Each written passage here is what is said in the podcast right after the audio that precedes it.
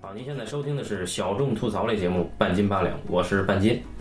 呃，还是接着上一期嫌疑人 X 现身没有聊完的话题，我们继续聊啊。然后我们继续说这个人物就是男二，就是草剃警察，啊，对这个刑警。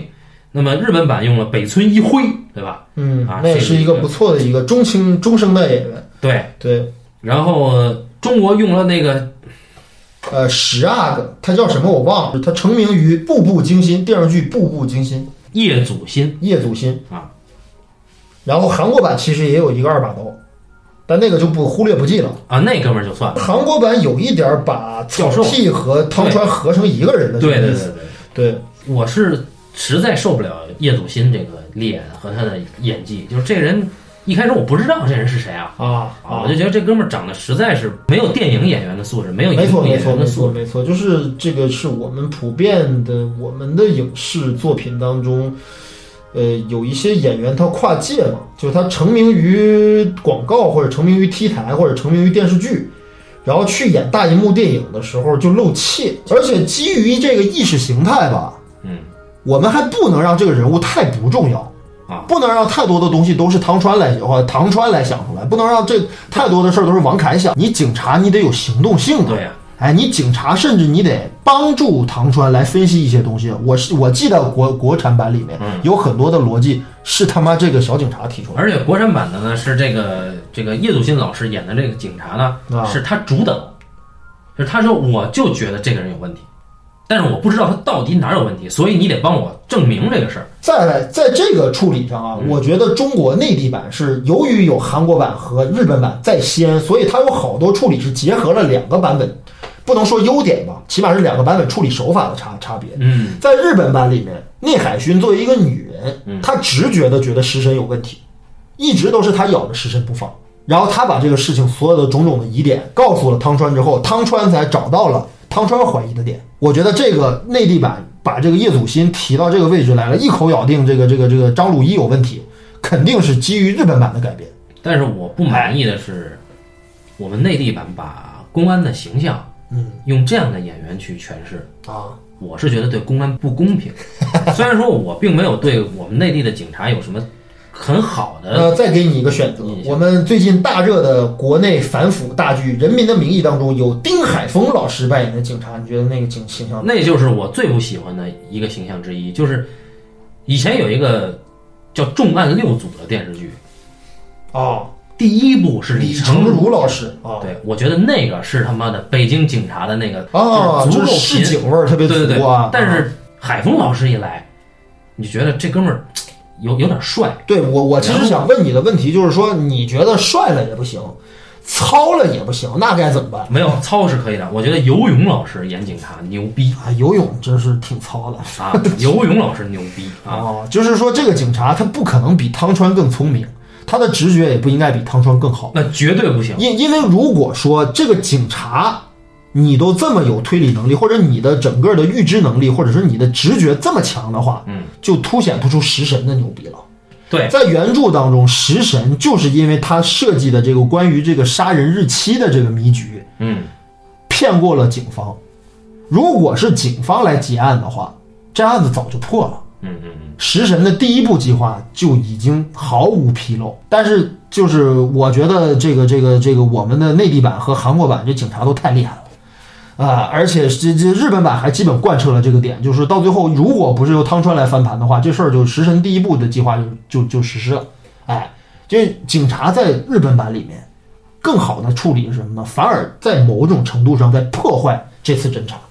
就因为他们太看重逻辑证据，他们太掉入了食神的陷阱当中去，所以干扰了侦破。这就是我觉得日本版在原著和改编上都比较有优势的，就是他真嗯他的对是。原著的理解是最对的。嗯啊对他真的是把警察和教授做了两类完全不同的人的处理对，啊。然后，呃，你比如说一个学社会学的草剃，嗯一个是学物理学的汤川，啊，这两个人是不能互相理解的。就草剃对这个案件真正有突破性怀疑，是因为汤川开始亲自调查食神，对，这写的太精彩了，在原著。嗯当然，这一点在电影里被弱化了，啊，这是我不太满意的。但是电影改编好的点是，他用这个北村一辉和柴崎幸共同揭示了日本警方的一些社会派的特点。嗯在这个电影里，我们会发现一开始他们警方把这个案件的重点嗯放在死者是跟高利贷有关的这个背景上，于是他们会发现黑社会警察组进入到这个专案组。嗯当时给了北村一辉和柴崎幸的特写是两个人觉得非常厌恶。嗯你一下就看到他们一开始为什么有这么强的压力，一定要尽快破案，那就是因为刑警组跟这个黑社会犯罪嗯是两个水火不容的日本警察的背景，警视厅里面的有这两个派系，嗯所以这一点在在这个处理上，他给了很强很强的写实感。呃反观我们中国改编版的，就这两个警察，一个是叶祖新演的那个警察，还他旁边还有一个比他更瘦的一个小哥们儿，啊，我都不记得了对对对，一看就是我觉得这两个纯粹是一个业余演员的水准。啊。然后这两个警察在这没有没有给出任何我们中国公安系统里面写实的东西来。啊，对，就以前好歹有重案六组这样的东西，对，现在就就是这样。所以我很不满意的是，你有这个能力，有这个篇幅去做，但是你为什么没有把警察这边他的无奈，或者说把警察这边他自己应该有的方向，或者说警察的困境给出来？你看啊，这个基于你说的这个点，我又想起韩国版。韩国版由于你刚才说的那个问题，它在意识形态上对于国家机器和对于警察的这个形象，一直在银幕上的处理是偏重于底层的这个对叙事的，写实的，对，就偏重于底层叙事的，就是他会尽力的去丑化或者是世俗化或者是暴力化警察形象。对，所以说韩国版在这个处处理上呢，我觉得也好也不好的点在于哪儿呢？警察也是傻逼，嗯，也是看到了食神的陷阱之后被骗得一愣一愣的，嗯，呃，很早就洗清了对于镜子的怀疑，嗯，这个是一样的，这个是跟日本版的处理是一样的，但韩国版的不好的地儿在于哪儿呢？这个胖微胖界神探。他妈的太奇怪了，就就他不知道为什么就那么觉得对这个事儿有问题，他就反而一直不洗清镜子的对清他白，死盯着镜子。为什么呢？就不不没道理，韩国版没有给出足够的指解解就释。如果我们哎，脑补的话，我们改肯定是这个警察喜欢镜子嘛，没错没错对。吧？对如果你给出这一点来的话，那这个片子就有意思了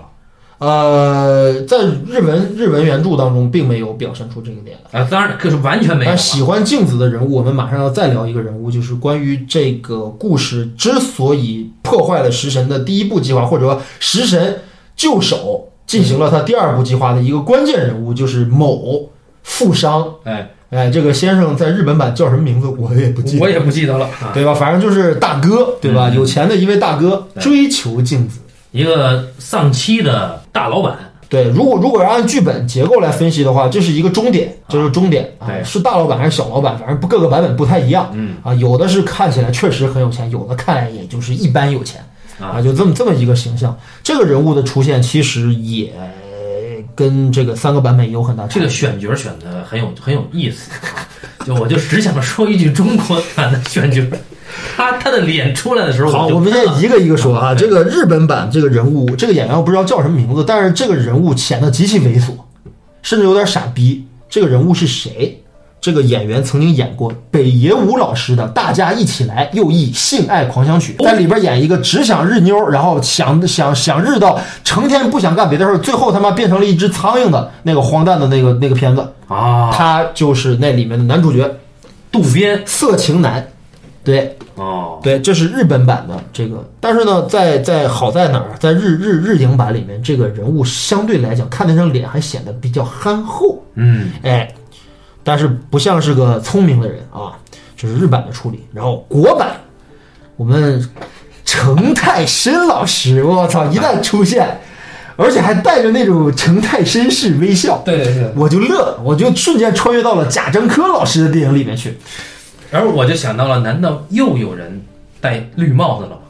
而且我觉得啊，就程太深老师演的这个叫坤哥，对吧？坤哥，对坤哥，对吧？这个我觉得他太符合，就是我们想象中的一个女人，好像应该去在呃丧偶啊，就是起被被被，反正经历了苦难的那种，对吧， 出淤泥而不不染的那种女人，最终的人生归宿啊，一个有钱的巫师，然后他妈的文质彬彬的一个帅叔，我操，又可靠。哎，又又踏实，对吧？还有点风情，对不对？哎，操，这个这个人物啊，太符合国情了啊！陈太深老师这张脸太有地气，太接地气了啊！对他他这个很苦哎逼的一笑，我就觉得里边很有故事。其实我个人还是挺喜欢这演员的，程太深老师嘛，对对对啊对，因为他他演的那个美错，嗯就是英纳里图的那个美错，啊我觉得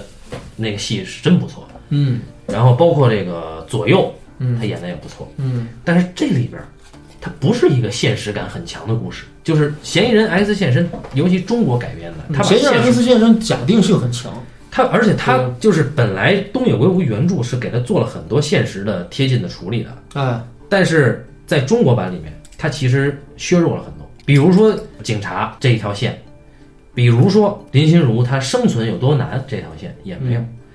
你说国内版，对对，对对对。然后程泰森，以至于程泰森他一出现的时候，我就发现这个跑错了片子，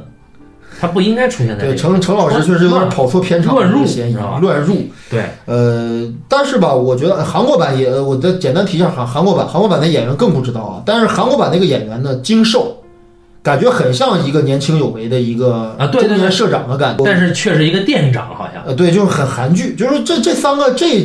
对于这个人物的处理，还真的挺符合我们这三个国家的各个电影文化对于这一类非常脸谱化人物的那种设定的这种方法。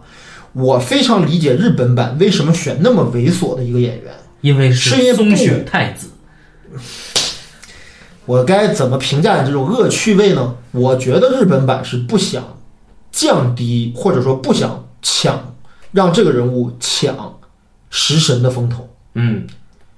因为食神在在在在在嫌疑人 X 现身里面是绝对的男神，绝对的正面人物，可可以这么说吧。我觉得日本版是非常非常强化食神这个点的。嗯，而张鲁一跟程太深老师比起来，你会觉得林心如确实应该跟程太深老师好，你觉得张鲁一保护不了他。你你你是不是有这种感觉？就是说，就是狄真一，你你会感觉到，就是真的狄真一就是神，狄真一真的是松松雪太子的神。就是说说，如果说说真的是说这个让这个女人远远离这个这个危险或者远离危机的话，我觉得就是你觉得食神的控制能力在狄真一那儿的控制能力是无敌的，而对于自卑的张鲁一和自卑的金石固来说的话，呃这个人物确实是让人觉得，我觉得这个差异是很大的，因为因为那个东西直接导致了观众没有看过这个片子的观众会在这儿产生一个点的差异，就是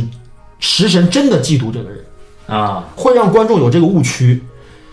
我觉得内地版是有的，让我们觉得哇操，张鲁一你啊啊被人戴了绿帽子啊，你你的女神啊被人给撬了，你会有这种感觉，你会觉得他最后的行为是真的是一种歇斯底里的报复。嗯，你也会觉得金石固被那个社长抢了，我操，金石固长得那么那么随逼，对吧？那是一年轻有为的一个开运动品店的一个社长，操你你不能跟人 PK 啊！可日本版这个，你一看他妈就觉得是假的，我操！你看，因因为我会在看小说第一次的时候，我当时就惊了，就由从食神开始记恐吓信开始，嗯，我觉得这事儿不对，食神不是这样的人，食神不会干这样的事儿，食神是一个如此理性、如此有条理的人，他怎么能把自己往那个方向上去处理呢？哎，果然，东野圭吾老师贱兮兮的就让我们认为食神是这么干的，对，所以才设置了第二个迷局，就是连名誉都不要了，就是我已经放弃名誉啊，我社会上这些所有所有给我的定位全部都是身外之物，我不要。什么道德，什么他妈的尊严，什么什么无所谓，只要他平安无事就可以。操，这个这个这个还是这这块儿的区别。好我觉得，那么我们再说一个刚才就埋下来要说的人，就是这个女警察，就是你是认为柴崎星这个角色过于商业化，对吧？对我觉得他我起同码意在嫌疑人 X 现身里面，他的作用不大。我不同意这个啊，我不同意它作用不大，但是我同意它过于商业化。就是怎么说呢？嗯，如果没有柴崎星的话，食神和汤川之间的这个情感是没有常人能理解的，因为嫌疑人 X 现身啊，它本身是一个小说，小说是可以把人物的内心世界抛示给读者看的，没错，但是电影做不到。这两个男人之间，两个天才之间，他们的这种惺惺相惜的情感是需要一个世俗的视角去观察他们、带入他们的。所以柴星这个角色在电影里就显得非常必要，一个傻乎乎的一个萌妹，对吧？又有点又有点想往女汉子方向走，嗯，但是呢，很多时候只会帮倒忙。他一直很仰慕汤川，对，对，但是汤川对食神这种一反常态的，他本来是个理性的代表。嗯，但是当食神出现以后，他一反常态的这些行为，会让这个柴崎幸饰演的这个角色产生很大的困惑，为什么是这样？所以在日本版的影片到后面，柴崎幸跟这个福山雅治在最后那校园的那个石凳上嗯是有一段对白的，对日本版的结局，对嗯，交所以给这了就这非两常个重人要。了。对，对对呃，因为我觉得柴崎幸吧，如果说唯一一个好处在于什么呢？就是他抛给了汤川一个汤川从来没有考虑过的问题，就是什么是爱，因为他本身就爱汤川，嗯，而汤川不自知，嗯或者汤川觉得这事儿不重要，对吧？那么，那么这样的一个话，这样的一个迷局，这样一个汤川解不开的迷局，就是一个高智商的一个这么聪明的人怎么会干出这些事儿呢？太不合逻辑了。那么爱就是不合逻辑的事情，爱就不是理性的事情。那么这个问题由柴崎幸抛给汤川学，或者说由内海勋抛给汤川学，是一笔在日本版的那个模式下最合适的处理。因为这个问题不能由一个老爷们儿来问吧，也不能让汤川自己来醒悟这个事儿吧。如果说汤川内心当中本来就没有爱这种情感的话，那谁能让他有这个思考呢？我觉得只有内海勋可以啊。可是我觉得在内地版里面，我觉得这个这个叫嗯，什么什么祖祖心叶祖心，呃，给了王凯这种思考吗？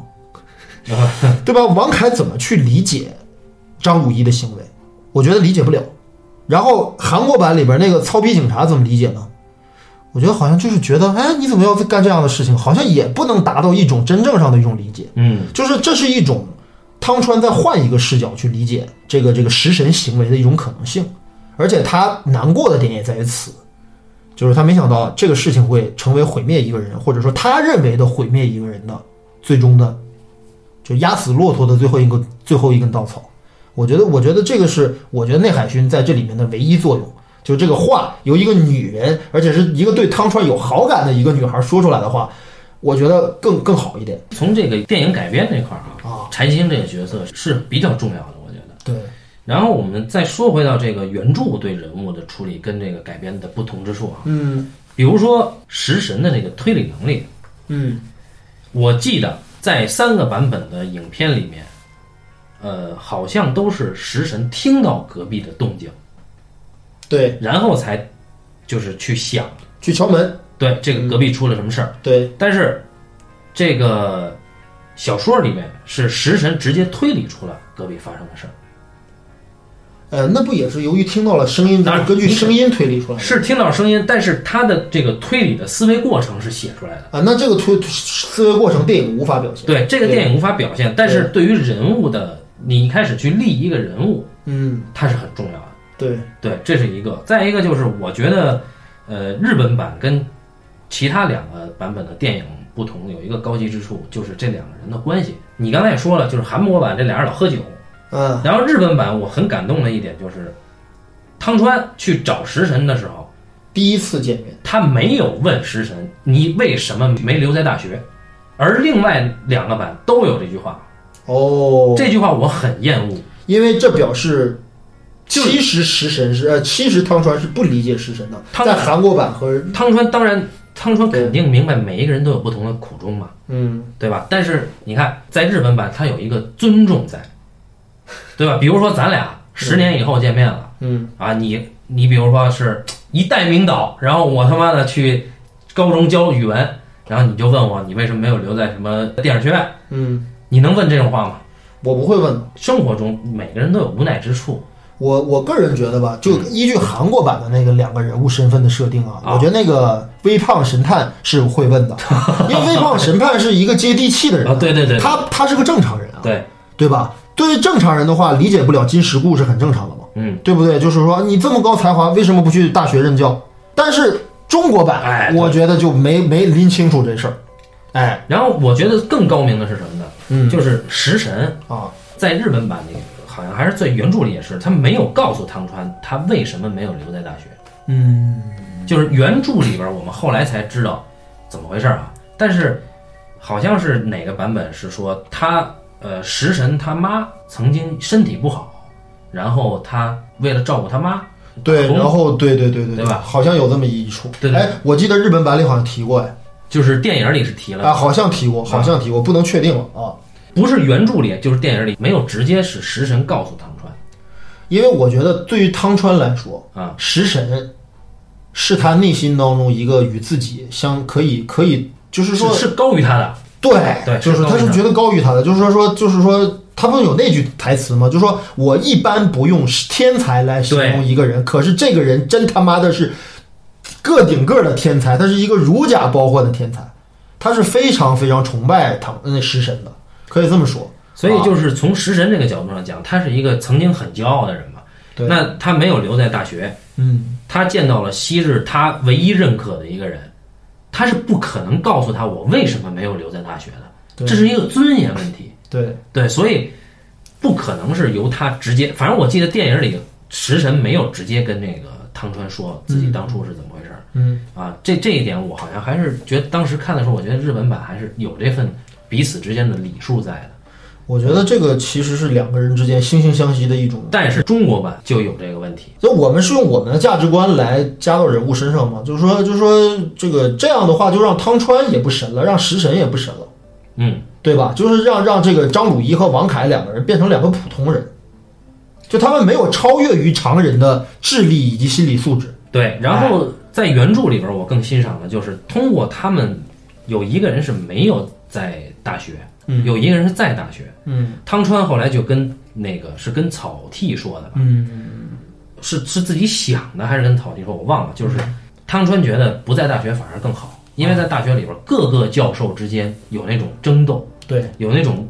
抛出学术的这种这件行为事情让汤川很厌恶。对汤川非常厌恶。嗯，在这里面啊，啊，原著给出了我们一个日本大学的一种学术腐败的现状。嗯，对对，对其实中国学术腐败更严重，但是国产没提，对。对吧？这一点就呃国产又是一个把我们其实一些在这个文本当中可能涉及到的一些一些比较有争议的问题都屏蔽掉了。哎，对，哎，就它的社会性不行，哎社会性太社会性不行，就是我太们，薄，哎，我们的作品啊，社会性这个问题啊就没法说了嗯啊。然后我呢想再提另外一个点，嗯就是我觉得吧，很多看过这个故事的人质疑这么一个事儿，嗯，就说你曾你镜子遇到这么一个变态前夫，杀进屋里来了，把这前夫给弄死了，你呀是正当防卫呀、你怕警察登门吗？你怕报案吗？为什么能答应隔壁的一个怪叔叔的无理要求，嗯接受他的邀请呢？很多人质疑这个故事的最大的逻辑问题在这儿，这个问题你怎么看？这个问题就是日本版明显高于另外两个版的地方，嗯，因为这个问题直接决定了这个后面食神的行为成不成立嘛。直接决定了镜子的行为成不成立。啊，对对对对对哎，对，为什么呢？因为女儿当时杀这个人的时候，显然是两个人一起干的，而食神出来以后，他说了一句话，一句话就说服了镜子。他说：“这哥们儿死了，这富坚身上有这个掐痕。对。”然后因为富坚要去挣脱勒在脖子上的那个、那个、那个、那个熨斗、熨斗绳、熨斗线呃，对，这对中然国后是熨斗线啊，但是在日本是暖桌线。啊，暖桌线，对对这个对很很有日本的特点。对对对，很生活。对对然后呢，他说：“以你一个人正常人的臂长，你不可能在勒着他的同时嗯，去把他的手给固定住。”给掰开，对，嗯，所以他手上的痕迹就解释了你不可能是一个人犯案，对，所以你女儿肯定逃不了干系。嗯，因为这个，镜子才同意，对吧？你来帮我掩盖吧。而且我觉得啊，我还想就着这个点说一下我的感觉。我觉得日本版和小说在这场戏的处理上有特别一致的一个处理，是这样的：前夫富坚进到屋里来了之后，先骚扰，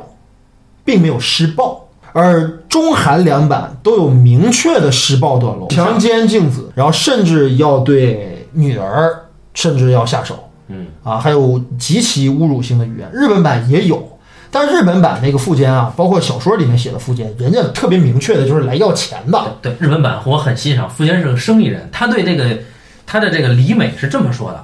啊，美里吧，没理他说啊。将来美里也可以送到这个夜总会去做招待嘛，是一个生意人的思维，对吧？而不是像就是另外两个版本，就是直接就想因因因为是来要钱的，韩国版大家知道，韩国就是个简单粗暴的国家，上来就不硬上，没有怀疑，对吧？哎，好久没干了，我操，前期对吧是吧？控制不住，对，直接推倒，对吧？但是日本版我觉得什么呢？人家是明确来要钱的，嗯，要钱这个动作没有对母女直接产生威胁，但是哪一步的威胁升级了呢？由于富坚对于李美有言语上的侮辱，导致李美恼羞成怒，拿自己的奖杯砸了继父。嗯，这一下才导致富坚施暴。而韩国版我记得是没有这一步的，那两版的处理都是什么呢？进来了拔屌硬上，嗯，拔屌硬上之后，这时候女儿才出来砸人。那你都拔屌硬上了砸人，这个事儿就显得很合理了。可是，在日本版里和原著小说里面，是女儿不堪受辱，然后决定去制裁这个继父，导致这个矛盾才升级。哎，继父是没想动手的，就是来要钱的，结果妈的操，对老子动手，把你们母女全办了。结果在这个矛盾升级的时候，两个人等于是误杀了这个人。而那个中国版和韩国版，我觉得被定义为正当防卫，报案是没有任何问题的，甚至都不需要坐牢了。嗯，所以说，在处理上的细微差别，导致我们无法相信中韩版他们人物背负那么大的压力。哎，杀了就杀了，我操！你都拔屌硬上了，还还不还不反抗，我靠，还不砸人，那你想怎么干？我觉得这点还是日本人吃书吃的比较到位的一个点。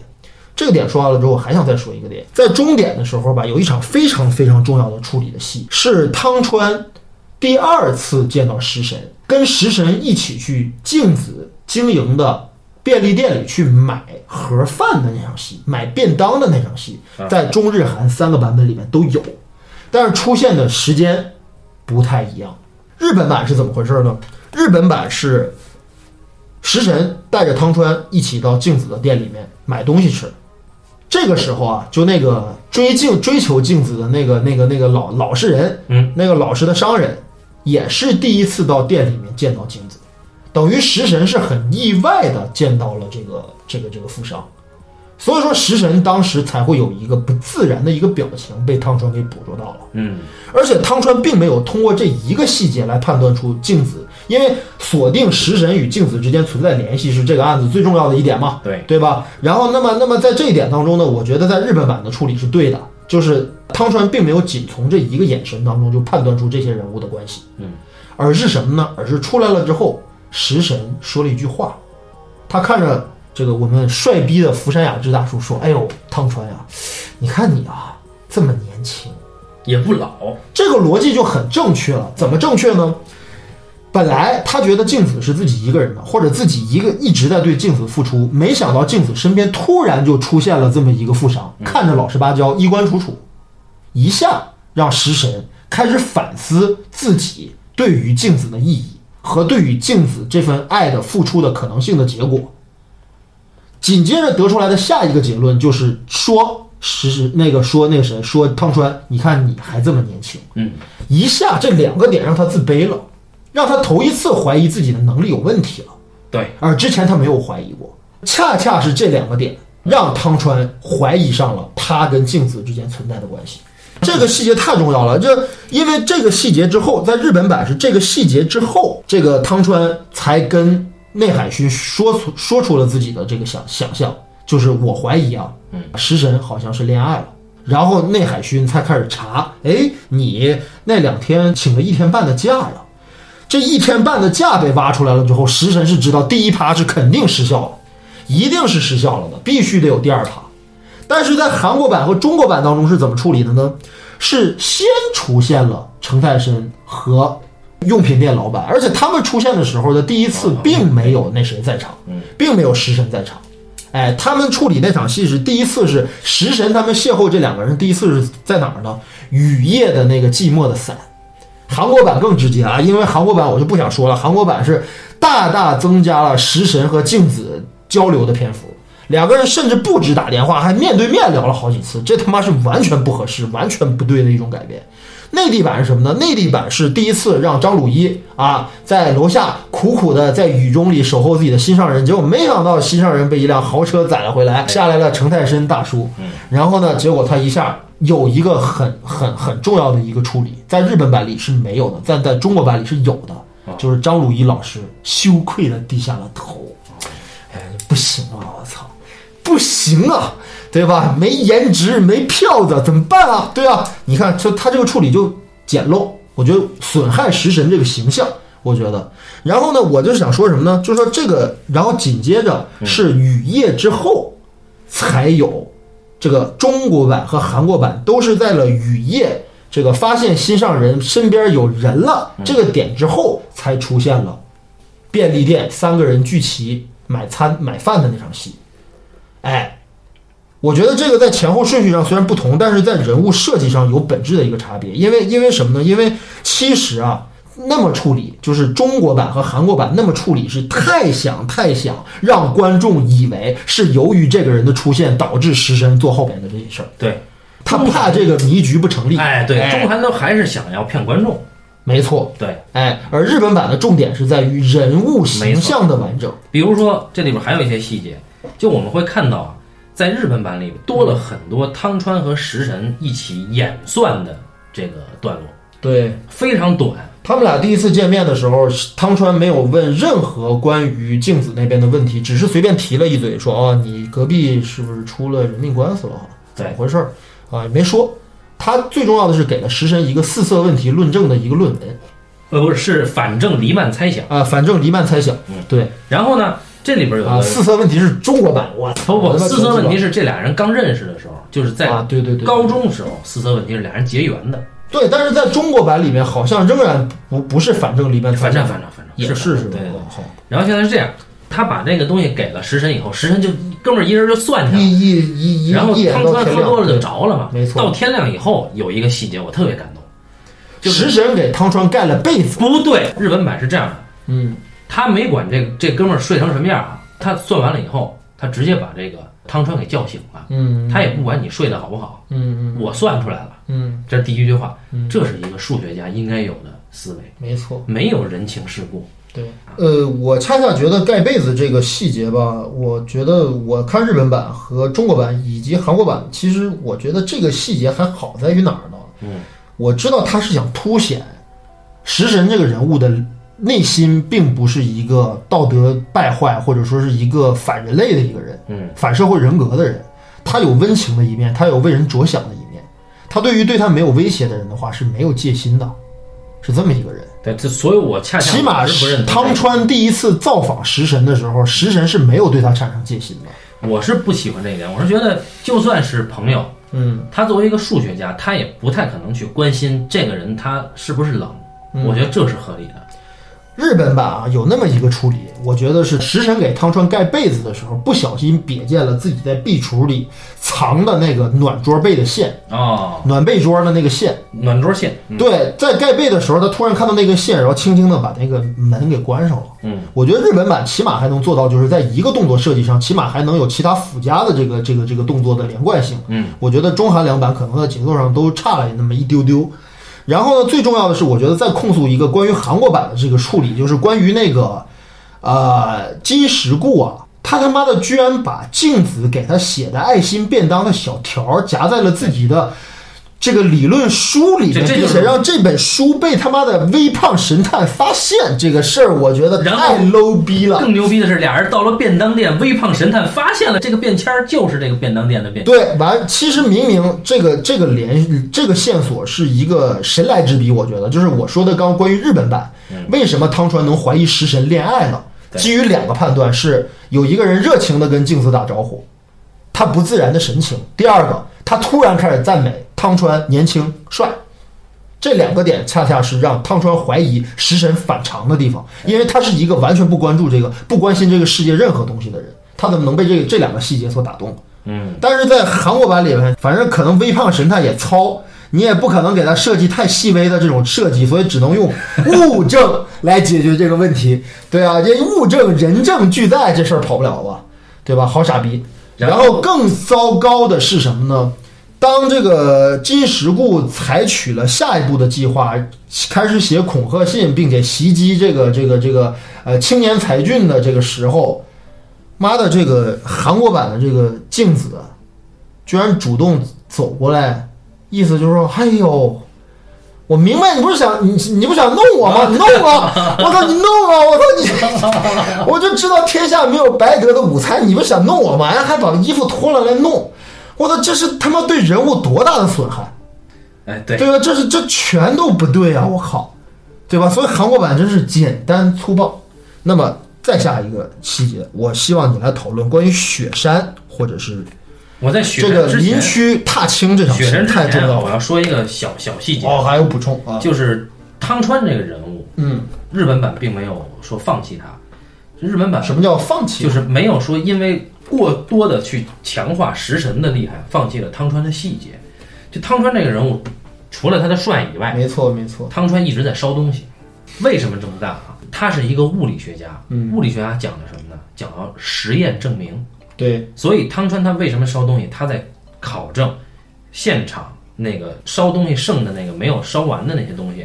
烧一个东西需要多长时间？嗯，那么为什么没有烧完？他在琢磨这件事儿。那作为一个物理学家，他能做的是实验，所以他一直在那儿烧。这个日本版高明在于，我给出了这个东西，但是我没有直接当时就告诉你它为什么要烧。对，啊，一下你再回味的时候，你觉得这个细节做的太他妈牛逼了。但是啊，当然其他的就同样的细节，我要再提一个更重要的，嗯这个也是我觉得内地版太太太粗暴的一个，或者说内地版实在是太平庸的一个地方，在于什么呢？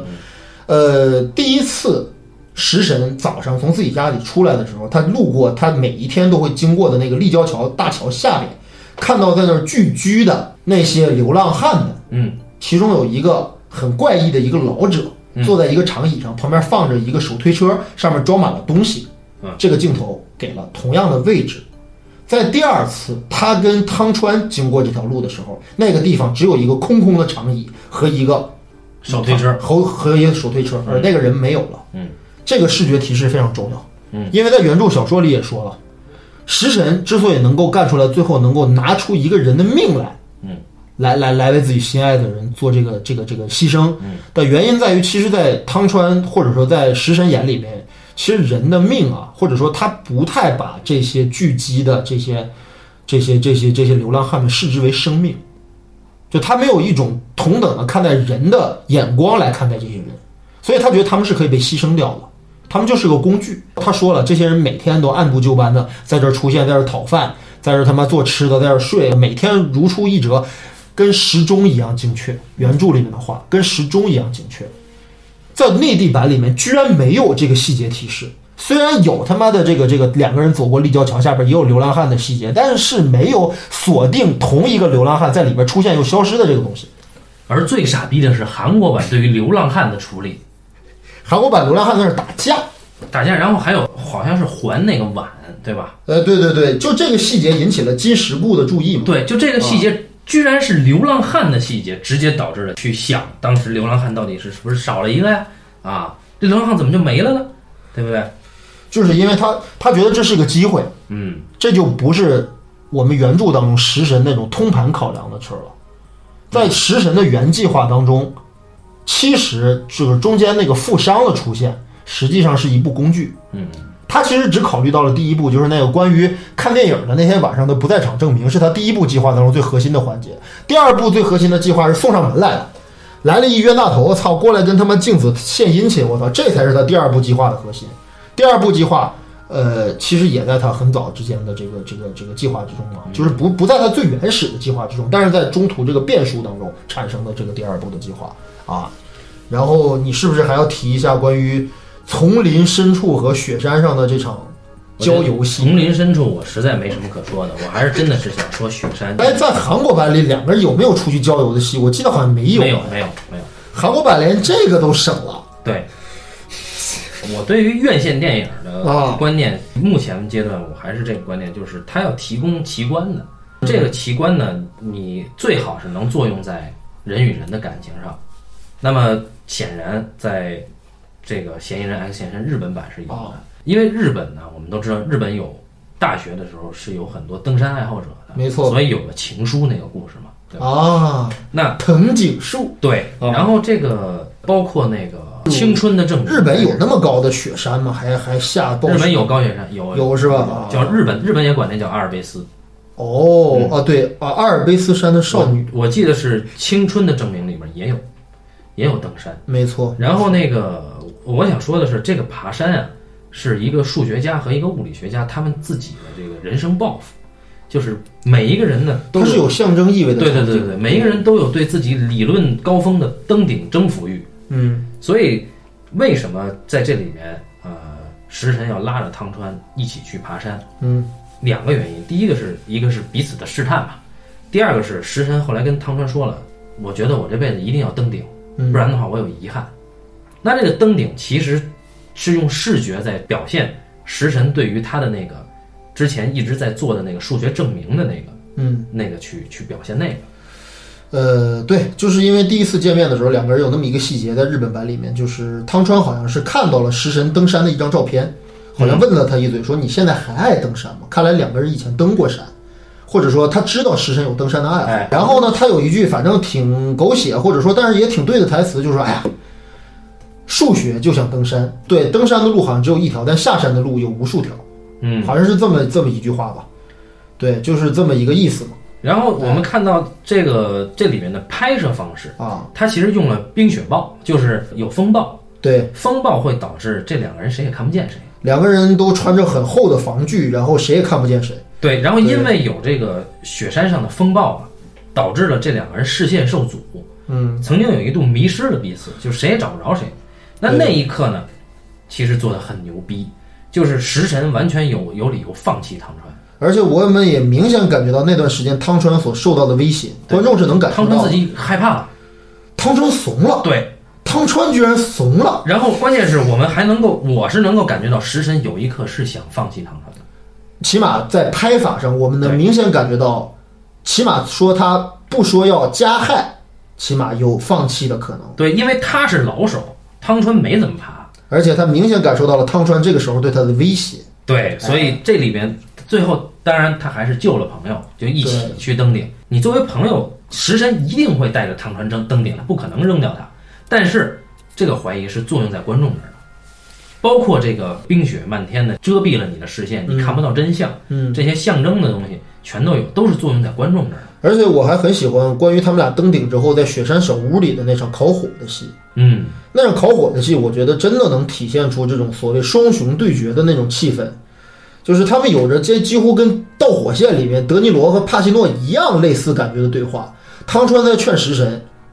你别干了，嗯，你再干的话，我一定会阻止你。”而食神的意思是什么呢？不管你做什么，我都会按照我的意愿来做。嗯，哎，我不会停止我的计划，而且我劝你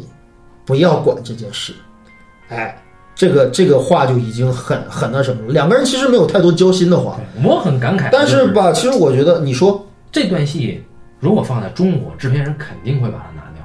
呃，不是，但是问题是那个苏有朋版的这个密林的这场戏，其实是想雪似山乎、贵啊似乎达到同样的目的啊。第一，雪山贵啊，呃，雪山肯定贵啊，啊是，但是你这个这个，我们要说国内版的这个密林深处啊，不是说你不可以拍密林，也不是不可以说你就把这个雪山改成这个丛林，不是不可以。但是这个丛林的景未免太 low 逼了一些啊！一个大开阔地，毫无秘密可言，毫无威胁可言。虽然他设计了一个食神去这个登山小屋里面拎斧头的戏，这个太 low 逼了，就是一下就把苍川变成一个怕死鬼，你知道吧？食神拎出一把斧头来，怂了。你怎么可能怀疑朋友在这个时候要拿斧子劈 你？这是一个什么样的人的心理，对吧？嗯、这明显不是高智商的食神能干出来的事情。这是这个，我觉得这是年轻人械斗的时候才会怀疑，他拿个斧头他要干什么？他是不是要来砍我，要对招呼我是吧？你这个朋友之间，你是不可能产生这种怀疑的。只有说这个在极端恶劣的天气情况下，放弃队友能够提高你的生存几率的时候，你当然可以怀疑他会放弃你。啊呃，我觉得汤川有一句台词在日本版里面说的特别好，就是说他觉得就是说，呃，作为这个食神来说，杀人并不难，对只要符合逻辑就可以。但明显杀杀汤川这事儿不符合逻辑，他出于情出于理都没有杀汤川的必要。他的意思就是，杀人对于食神来说根本不算什么，因为食神不在乎人的生命。对，只要逻辑成立就可以。对对对对然后，但是内地版当中，我觉得最不能忍的，恰恰我觉得密林深处扔斧的这些东西都还不重要，重要的是他坐在那个木头上，跟他们王凯、张鲁一跟王凯说的那段话，很多人说他妈是华彩段落，我他妈觉得根本就不华彩，你知道吗？跟日本版比，就他妈差的简直不知道多少，就是压在跟汤川，也就是跟王凯诉苦啊。他在讲述他的苦闷，讲述他的绝望，讲述他过得不如意，不应该是食神说给汤川的话。食神没有这样的困扰，我告诉你，为什么对中国观众会觉得这是华彩段落？因为全篇只有这一段，他能理解食神是怎么想的。呃不然你呢是说观众能理对解对是对，吧？不然的话，我以中国观众的这个审美能力和审美品味，他是不太可能能够接触到这种人的想法和顾虑的，嗯，所以必须用大白话来说出来。而日本用的是柴崎幸这个人在对解释人的情感方面的问题，对，那也没有说拉低到说食神去怂逼了，嗯对吧？嗯，你一个男人怎么会对另一个棋逢对手的人去袒露你自己的这种秘密呢？就是这种对认怂的事儿呢？对，就是反正这场戏当中怂的肯定是汤川，而不是食神，这是日本版最高明的地方，对或者说是最忠实原著的地方。食神是没有妥协过的，起码在最后一刻之前，他从来就没有妥协过。对，哎，他从来没有认说这个事儿我失败了。哎，只有镜子那一跪，我操，这是真的，哎呦，废了！这个这个，所有的他的坚持的东西都都废了。但是我觉得最牛逼的还是在于什么呢？在韩国版和中国版当中啊，最后的结局上面，等于其实呃，我们说句主旋律的话，就是食神都认罪伏法了。嗯，可是日本版以及小说，食神没有认罪，食神已经抱定了就不翻供的这种态度进去了。就时间，因为时效性有有一个时间差的问题。对我已经被定罪了。哎，对，那边再翻也没用了。对啊，但是当然那边翻是人家那姐们儿自己认了。对，但是静子在那一跪，我操，这一事儿确实是瓦解了食神的所有所有的心理防线，那是他心里面最柔软的东西了，连这个都攻不破他，我操，还能什么能攻破他？那也是松雪太子贵要比林心如贵有说服力，而且这个跪的跪还有区别哦。对松雪太子跪下说的是什么话？说食神先生，你怎么可以为我做做这些事？不能只让你一个人受到惩罚，我也应该受惩罚。他他体现的是一种对于食神所做的这一切的理解。嗯，而林心如林心如老师说的是什么话？我们都应该认罪呀、我们都犯了法呀。对这个我 可以，这个我对反啊，而可这以个理解，因为对我啊，们有杀人的是我呀！哎呦，这你怎么可以干这样的事哦？我哎们呦有，审查制度在上面啊。 然后我不能忍的是，中国版里面他做了大量的校园闪回，就这两个就长得哇长得这么丑的两个那个演技高又中生如此差的又是零演技的这个高中生，也不知道是是哪个投资商的亲戚，可能是啊，这个这个处理吧，我觉得是典型的属于内地版啊，它抄袭了韩国版 low 逼的地方。但是你看日本版极端的避免闪回这个，日本版有一段闪回，但是是两个背影，对，就等于是一个暗处理，或者是一个提示性的视觉处理，就是你不能让那段话一直都是汤川一个人在那说吧，我俩那上上学什么时候多好，他得插个画面进来吧。而且所以日本版只是为了这个目的去设计的，对，但是那个长凳上那个场景它是用了的，但是傻逼韩国版是做了这个关于青春年少美好回忆的这个闪回的，我觉得内地版觉得哎这个好，我们学过来吧。对，但是这样你学过找来了两个这么丑的两个，对，而且那场戏很跳戏，我当时在看现场的时候，那场戏引起了很多的笑场。说回到之前你提的那个问题，就是这个主旨的问题。其实这里边呢，唯有日本版是做了点题的，就是它其实强化了四色、四色证明这件事儿。你对这个问题也有研究没有研究啊，四色问题呢，就是大家可以去查，啊？它其实是用计算机来证明了的。但是什呢，么就是这个世界地图什么两两相邻还是什么，只要有四种不同的颜色就可以把世界地图画出来，哎，是不是四是这么一个就够命题了？啊对，啊是不是四个就能够区分开？或者说是不是只需要四个就可以？啊对对对，食神牛逼在于我要用手算， 这个是这个是作为高中生的食神用手算的时候被汤川看到了，然后两个人发现我操，原来这个世界上有同类，就是我做的这事儿他能懂，这个很重要。对，然后这两个人有一个共同的野心，就这两个人的世界观，他们说要用理论去建构这世界上的一切东西。嗯只不过方式不一样。因为物理学家是干嘛呢？这是原著给的哈。嗯，物理学家汤川嘛，他是用观察和实验的方式去。对，对，所以汤川他要做的事儿是去解谜，就是食神出的题他来解，他来观察食神的这个。对呀，要不然怎么会有那句台词啊？出呃，解答一个问题跟出一个没人能够可以解答的问题，到底哪一个更对难？，但是这个这个题是两个人成年以后才有的，而中国版把这个题在高中时候就提出来了。这个食神呢，他是用什么方式去用理论建构呢？他是用推理推算的方式。嗯嗯，所以在这个影片里面，在这个故事里面，食神的行为是符合他的这个世界观的。就是食神，他是用推理的方式知道了镜子的处境，他又用推理的方式把每一步都算好了。呃，帮助镜子解决对这个困扰，对对对，他对全算对了，这但是这是他爱一个人的唯一的方式。对，这也是他作为数学家的方式，而对汤川不一样，汤川是一个物理学家，他用观察和实证的方法去破解食神做的每一步，嗯他用观察的方法去看穿了镜子是怎么回事儿，他也看穿了食神是怎么回事儿。当然，这个这一点是影片的媒介是没法做到的。对，然后我觉得原著的好是在于，让人很感动的是，汤川这个人，所有的人都知道汤川对人人情是绝对不感兴趣的。嗯但是在这个故事里面，汤川居然亲自去调查食神，居然亲自去跟踪这个镜子嗯，啊，这一点才引起了草剃他们的怀疑。对，所以在这一点上，是一个物理学家打破了自己的冷酷的一面去做这种事儿，这才是一个对友情的态度。嗯，对，就是两个人本质上是惺惺相惜嘛，就是到最后，其实面对食神的行为，汤川是非常的惋惜和非常的同情的，嗯，甚至其实我觉得，好像我记得原著当中，好像有那么一个瞬间，嗯，是汤川决定放弃继续调查。就他已经完全得知了所对有的食神的一系列计划之后，他深切的认同食神的那句话，就是这事儿查下去又能怎样？对他不说，谁会好？嗯，谁会幸福？对吧？然后他觉得确实真的如食神食神所所说，就是我操，我这么揪着这个事儿不放是毫无意义的。对他那那个时候他极其消沉。对，啊，对了，原著是没有登山这个段落的，这是日本版改编的最好的一个段嗯落，，真的是这太要棒了，补充一下这这部太棒了。我也记得好像原著里没有。对。然后我们说这个这个中国版啊，我是觉得编剧其实做的还算中规中矩，没嗯有太大的问题。但是有一个我没理解出来的就是，其实你刚才已经提了，为什么镜子会接受这个食神？你要帮我掩就盖这个罪，由于林心如老师的表演过于的呆滞，然后导致我看不到她的压力，看不到她的困扰，看不到她的恐惧，看不到她的所有所有的她的能够接受这件事情的积极反应。但是这一点非常重要。就是对呀，当然第一重要了。你这个女人为什么接受一个陌生人这么嗯猥琐的一个陌生人的帮助？第二是食神是不是傻逼呀、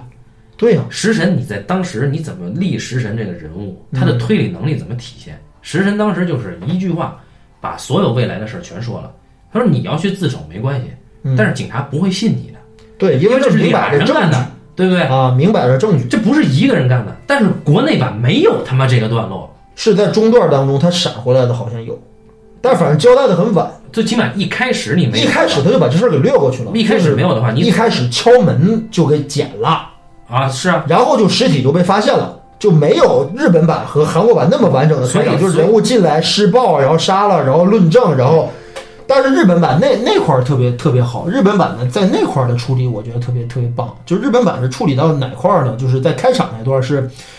呃，食神敲门敲了两次，嗯先先敲的时候，镜子说我没事儿，打蟑螂呢。啊。关上了之后，食神又敲了第二次，敲了第二次就说不是蟑螂吧？这时候有跳了一个大全景，嗯镜子默默地把那个门闸给打开之后，食神悄悄地进了房间。嗯截到这儿了之后才是现场，犯罪现场。嗯，哎，我觉得这个悬疑点制造的可比中国版好多了。中国版也是想制造到底发生了什么，谁来了，后面又发生了什么，又他是特别想制造这个点，但是留的味道可不如日本版这个味道。日本版的味道是明知道哦，这个事情可能要发生，这个事情不只是就是看到人死了之后，嗯，下一步要发生什么事儿。我不要我我的悬念点在下一步发生什么事儿，而中国版是哟进来了之后这怎么了？啊这死个人谁杀的？是他妈张鲁一杀的还是林心如杀的？就连这块儿都都都都都都都他都要提过来，所以我觉得就没有必要。我是觉得啊，哎，中国版其实是看低了中国观众， 就是你其实没有必要再这么执着于要给观众做悬念起码目前现在从豆瓣评分来看的话，中国版的得分是最低的啊、啊，韩国版都有七分多，内地版只有六点五分。就是你啊中国版太要在意这个悬念什么时候接了，所以他一开始刚一敲门，嗯我紧接觉着得就是说，就是贴他了太把所有这个故事里边称可以称之为悬念的东西都太当回事儿，对，就太认为我该做悬念，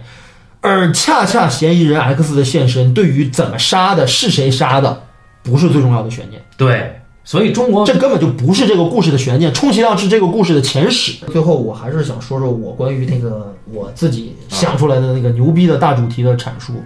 就是我觉得这个故事让我特别感动的地方，可能年轻的时候我会觉得好像这样一种爱是不错的，啊但是后来我觉得其实它根本上的东西，它其实是在讲一个个人意志的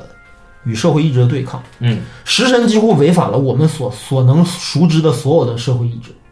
包括法律，嗯包括道德。对，真是草菅人命。爱情，嗯啊，对吧？对人，对爱情，对很多很多，我们都觉得说，我操，这逼是变态！啊我操，很多看完这个故事的人都说，我操，这逼是变态，这逼好恶心这逼有什么伟大的？这逼有什么可贵的地方？我觉得，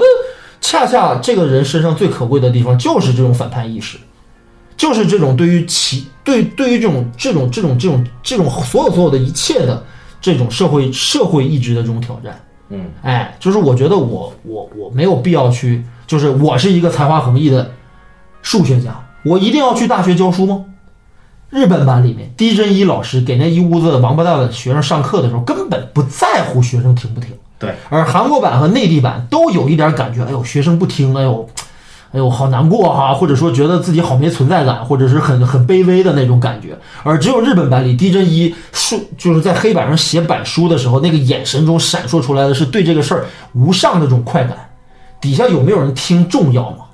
我他妈在做演算，我做演算就够了。他妈的，你愿不愿意听我是不是个好老师有什么关系原著关于这个教学这个问题，啊那个原著里边其实强调了食神啊，啊！他真的特别配合学校出题出期末考试题的时候出的尽量简单一点。因为压水水平太然高，后食神说：“我真的出了很简单的题。他们还是不”会。对他们还是不会。最后食神说：“算了，你们谁在卷子背后给我写一个主观题，对吧？谁是可以加分的？啊，就写你们对上学、对数学的这个感受。”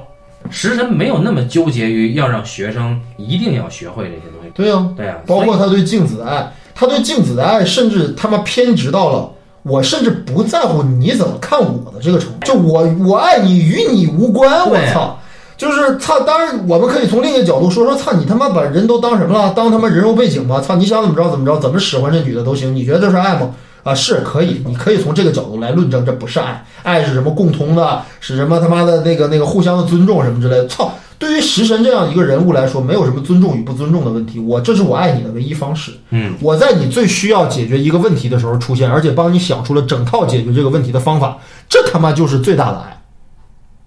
而对于别人如何来看待这段爱不重要，在中国版和韩国版当中，最傻逼的有那么一个处理，就是关于李美对于食神的态度。韩国版是叔叔，你是不是喜欢我妈妈，喜欢我小姨哦？我操，太傻逼了！我操，这这他妈叫什么？我操，你真把这个故事当成偶像剧了？这故事不是偶像剧，这他妈是一个极其特殊的一个独特的人他做的一系列的事儿。哎，这里面可能包含着一种爱，一种特殊的爱。操，那你小小女儿对食神这么友好，是不是意味着我操，小女儿能理解这个事儿了？而在原作当中，李美是不可能理解得了食神的，对她似乎能感觉到这个叔叔是在对我们好，可是我操，这个这个手法也太诡异了吧？或者说，对啊，呃，原著很隐晦，他其实提到了李美在他妈嗯，两个对象嘛，他妈有一个富商的追求者和隔壁的大怪大叔，嗯李美显然更更在意怪大叔嘛，因为他他他喜欢怪大叔的原因很多，就是他能明确的从一个孩子的角度知道，这个怪大叔为我们做了很多很多很多很多别人可能做不到的事情。嗯，哎，不知道他是怎么做的，而且食神为了能够让他们母女两个人降低这个这个这个紧张感和危机感，没有告诉他们两个人第二步的计划和后面的所有所有他自己做过的事情。但是这个事情也不能说出来了，也不能像那个中韩版那样说，我操，明确表达了小女儿对于怪大叔的这种好感。然后对啊你说到说回到主题，其实有一个细节啊，嗯他们的处理度是不一样的，嗯原著也有，日本版也有，嗯就说当时食神要自杀，嗯对吧？算不出来了吧？而且而且这个他觉得我这么算没有意义啊，对吧？对，然后他要自杀，这个时候隔壁敲门，嗯，敲门他就看见了这对母女的脸，他觉嗯得我世界上还是有一抹阳光。对，对，这是原著就到这儿了。嗯然后呢，当然日本版做了一些光线处理，显得很好看，也就这样了。嗯而中国版不停的在说，当他遇到了这对母女之后，包括隔壁这个女孩儿这个吹管儿的声音，啊对吧？然后隔壁母女这个议论的声音、嬉笑的声音，都给这个男人一些一抹生机，这在不断的解释。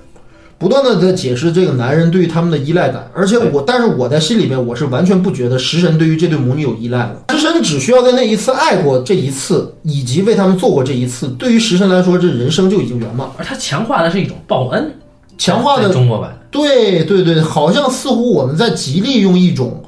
降低这个人物身上那种匪夷所思的那种特质的这种方法来让观众更理解他。但是我对对对恰恰觉得这个故事啊，如果你要去还原他的话，恰恰食神这个人，不管他做的事情多么匪夷所思，嗯这恰恰是这个故事最珍贵的地方。就是因为嫌疑人 X 的现身不是一个有现实主义语境的故事，或者说是他是在试图去塑造一种理想化的一种人格。一种可能不存在的一种理想化的一种人格，它不是一个有现实意义的故事。我觉得对，所以他要改哎编改编过来呢，你要让广大的观众去理解呢，它是需要桥梁的。但这个桥梁不意味着你去给他过做过多的解释，嗯你可以用柴崎幸这种人物在情感上给他做一些这个媒介，对但是你没有必要去把它拉低。对，对，所以说我觉得中国的改更别编，提韩国版的那种纯狗血的、啊对韩剧戏码式的爱情故事。韩国是是对这种，但是中国的这种改编就就把逻辑变得很市井。变得很像报恩，哎对就是变得很像就比如说报恩我你报恩说的特别对，其实就是真的，就是食神身上其实是，我觉得东野圭吾这逼，你要非得说他好不好的，我觉得他有点情怀的东西吧。什么叫情怀？我老在想啊，我觉得情怀这东西就是恰恰不是现实语境当中的东西，嗯，就我们没法在现实语境当中讨论情怀，嗯，就这个事儿，你是选择金钱还是选择爱情？你是选择理想还是选择事业？这些东西都是他妈一个与现实语境沾边的一种对于理想或者是对于这些情怀的一种一种一种解释啊。当然，情怀这个词儿，妈现在已经被被被被被改造或者说被理解的已经烂大街了。但我觉得就恰恰就是说，就是因为食神这个人他妈不存在，甭管他是杀了人还是干嘛的，但是他他是一个有极端理想主义情节的人啊。对吧？就是这个这个这个人让让我觉得说，起码你一个作品当中把这一个人物给写的，让我觉得我操，这个过目不忘。这个小说作为流行小说来说，它已经很棒了，嗯，它已经很棒了啊！好，我觉得我们其实这一期我们聊的细节聊了很多，但是我们总结回来还是希望能够，呃，在改编上给我们自己一些没错，一些启发。就起码说我们能看到一个小说或者看到一个故事之后，我们知道它最珍贵的东西是什么。对，所以我们并没有说一定要在三个版本里面比出一个谁太高谁太低，但是当然很明显了。对，我们接下来呢会找机会再聊一聊其他的东野圭吾的作品啊。那这期就到这儿啊，好，感谢大家收听这一期的半斤八两，拜拜，咱各们下期再位见。